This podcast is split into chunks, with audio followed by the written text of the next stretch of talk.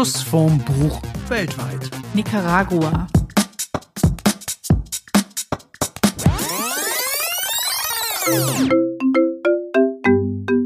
Hallo zusammen, heute sind wir wieder bei einer neuen Folge Schuss vorm Buch weltweit mit einer alten Freundin. Wir kennen uns seit zehn Jahren haben uns kennengelernt auf einer Südamerika-Reise, wo wir zusammen in Bolivien in der Salzwüste waren und auch danach noch eine Runde Radfahren in Argentinien, was sehr viel Spaß gemacht hat. Wir haben uns super verstanden und irgendwie hat es dich ja mehr oder weniger in die Gegend zurückgezogen. Ähm, einmal wieder kurz zurück äh, nach Deutschland gekommen, aber dann eigentlich gleich wieder nach Südamerika beziehungsweise genau. nach Mittelamerika. Aber stell dich doch selber bitte eigentlich, gern mal kurz vor. Eigentlich bin ich nur kurz zurück, um meinen Job zu kündigen. und dann ja meine Wohnung aufzulösen und dann genau wieder zurück nach Nicaragua. Wo bist du jetzt genau und wie sieht es da aus, wo du bist? Also, der, ich lebe in einem kleinen Ort auf einer wunderschönen Insel. Die Insel heißt Ometepe ist eine Insel aus zwei Vulkanen mitten im Nicaragua-See. Und äh, ja, also ist ein ganz, ganz toller Fleck. ganz anders, als was man so kennt und erwarten würde. Aber es ist halt, wie gesagt, es sind zwei Vulkane, die zusammenliegen in, in einer Insel, und, äh, in einem See.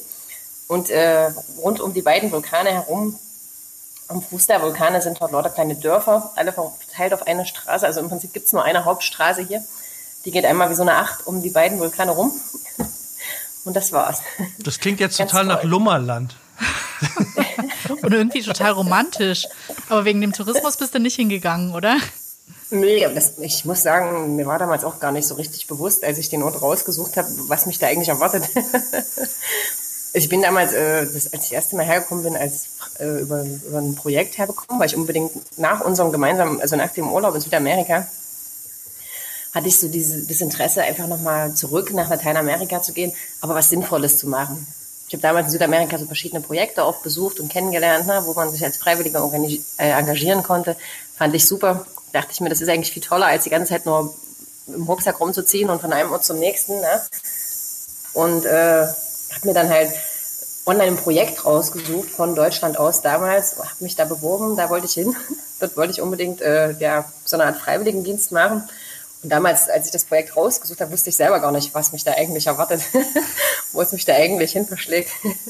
Dann unsere klassische Einstiegsfrage, weil wir ja eigentlich äh, von Grund auf ein Buch- und Literaturpodcast sind.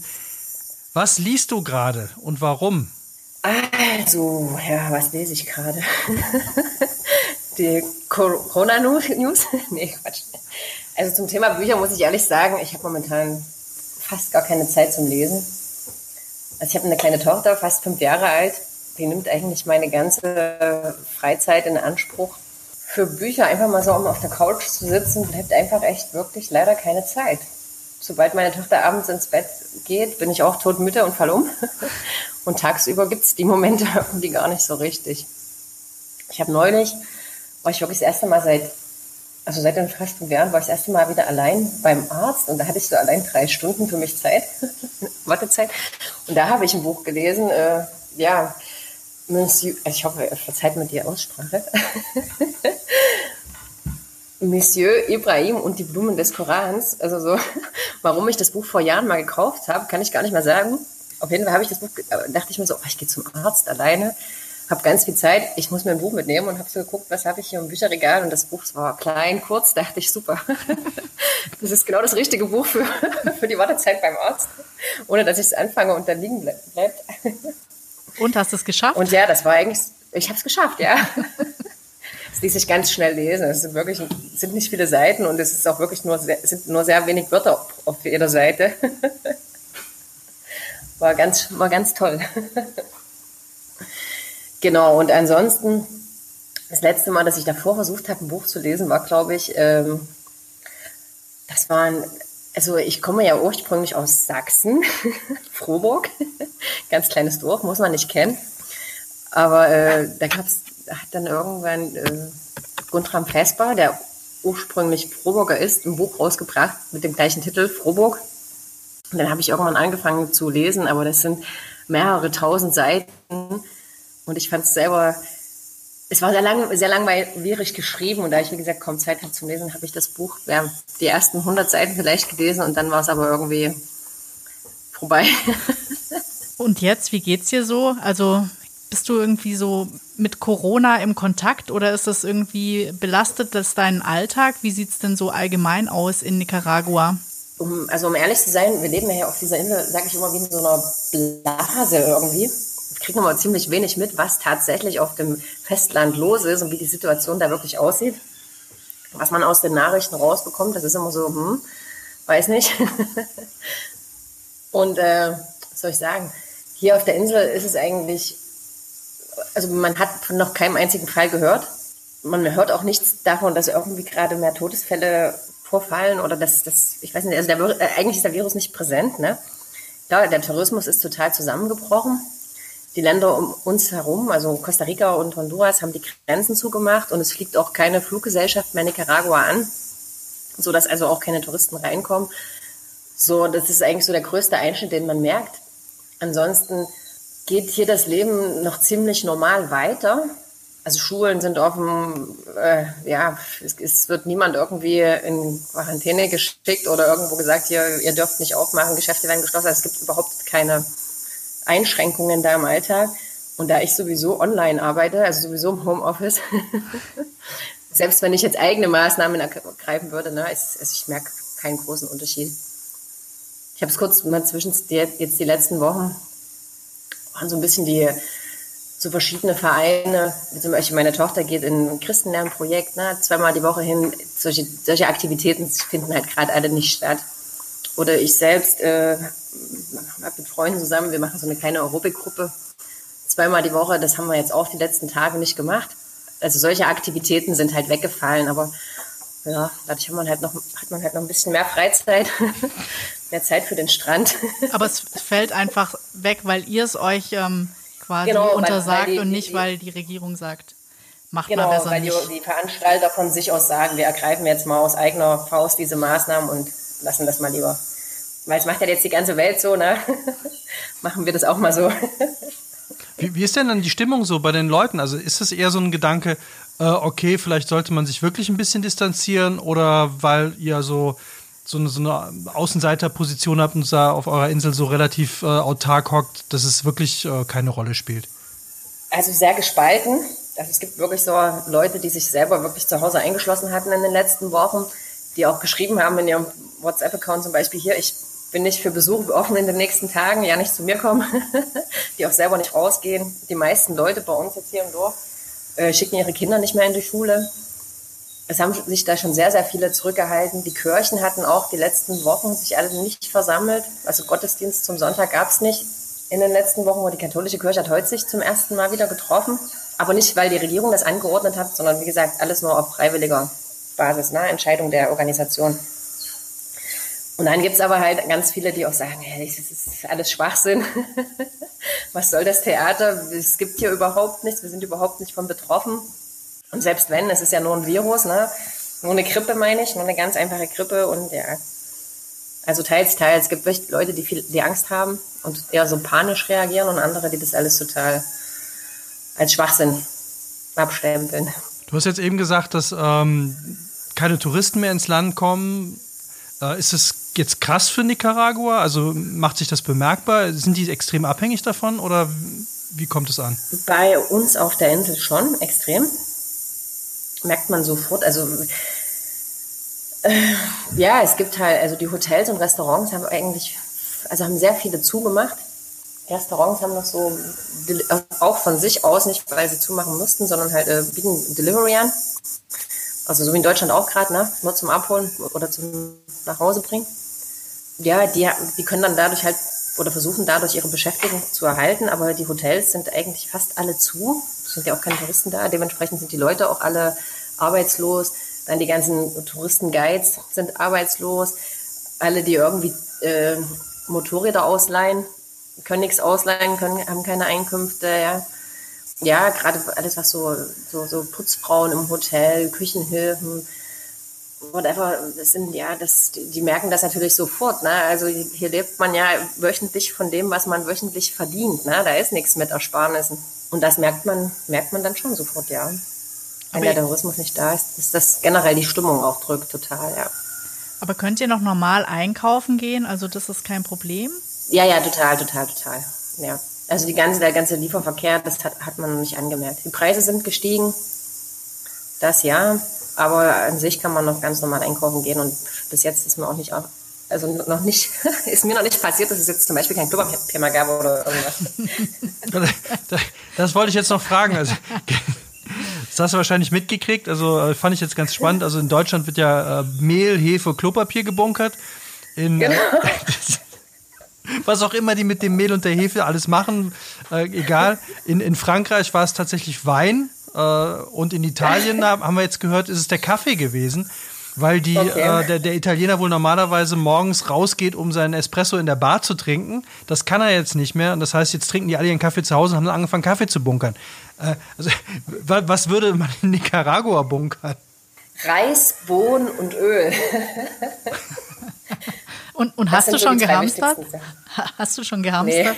Nee. also ich habe mir einen Liter Öl besorgt und, und einen Sack Reis, aber das kaufen wir sowieso normal immer. Aber ich habe einen Liter Öl extra.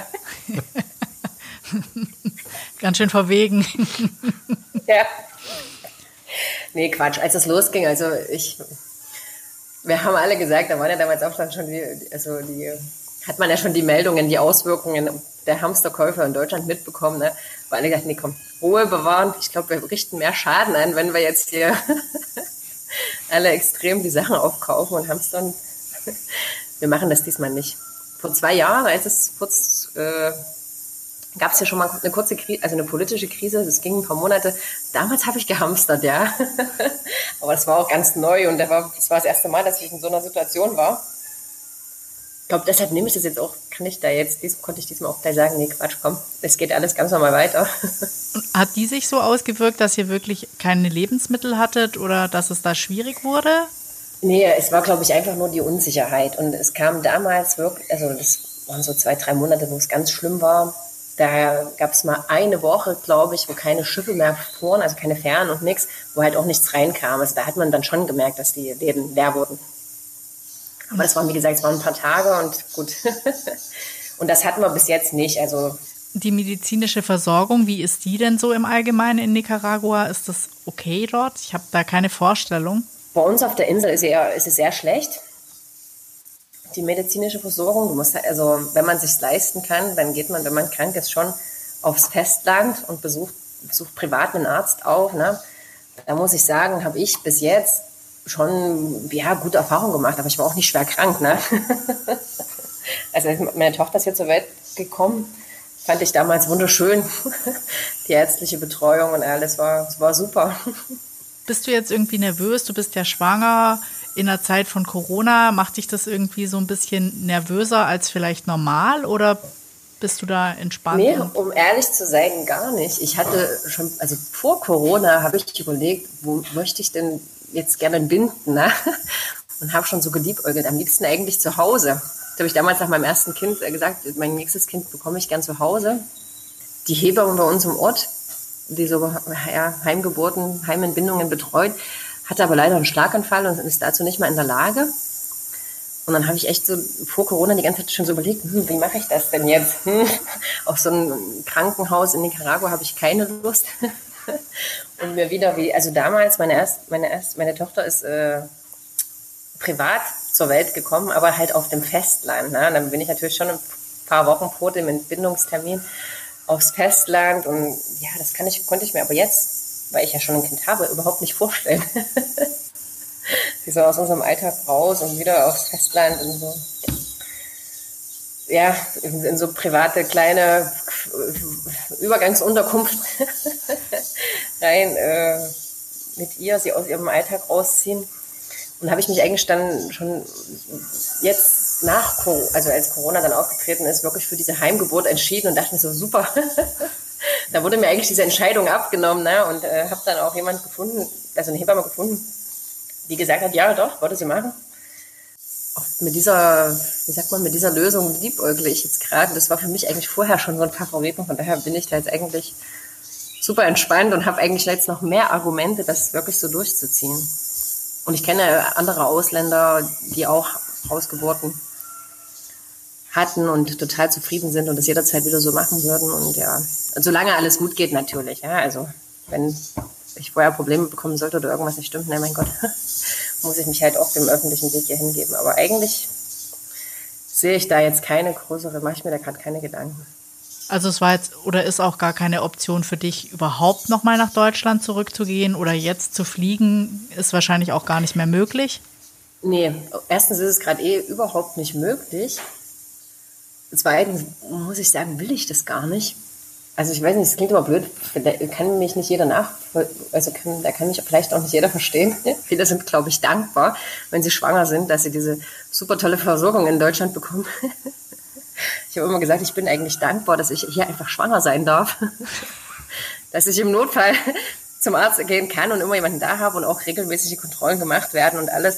Aber ich werde halt nicht mit tausend Angeboten von dem und dem Kurs und dem und dem und das und das zu bombardiert. Und muss man nicht, also, weißt du, was ich meine, Steffi, nicht vielleicht. Du kann, kannst einfach mal ganz entspannt schwanger sein. Genau, ich kann einfach, ich, also ich, ich finde es total beneidenswert. Ich finde es sehr beneidenswert ohne dass, und ohne, schön. dass dieser Druck von außen kommt, dieses, ah, es könnten aber 10.000 Krankheiten auftreten und zig verschiedene Komplikationen und man muss sich jetzt versuchen, gegen jeden Fall abzusichern. Ne? Ja. Auch wenn ich keine Frau bin, kann ich nachvollziehen. Wir drücken dir auf jeden Fall die Daumen und du musst Bescheid Danke. geben, wie es dann gelaufen ist. Genau. Und dann zum Schluss brauchen wir auf jeden Fall noch ein schönes äh, Macht's gut und auf Wiedersehen aus Nicaragua. Was sagt man in Nicaragua zum Abschied? Adios. Das ist sehr unspektakulär. Nos vemos. Que te vaya bien. Ich dachte immer, die Lateinamerikaner, die drücken sich so blumig aus, es geht ein bisschen länger. In Nicaragua nicht. Adios und fertig. Okay. Das war unser Blick, nach, unser Blick nach Nicaragua. Wir wünschen alles Gute, dass es dir gut geht und alles super funktioniert. Wenn es euch gefallen hat, lasst uns ein Like da, kommentiert was. Und wenn ihr auch noch eine Geschichte zu erzählen habt oder uns einfach mal berichten wollt, wo ihr gerade auf der Welt unterwegs seid und wie es da so aussieht, dann schreibt uns. Meldet euch, wir würden uns freuen. Macht's gut. Bis zum nächsten Mal. Ciao. Bis zum nächsten Mal. Ciao.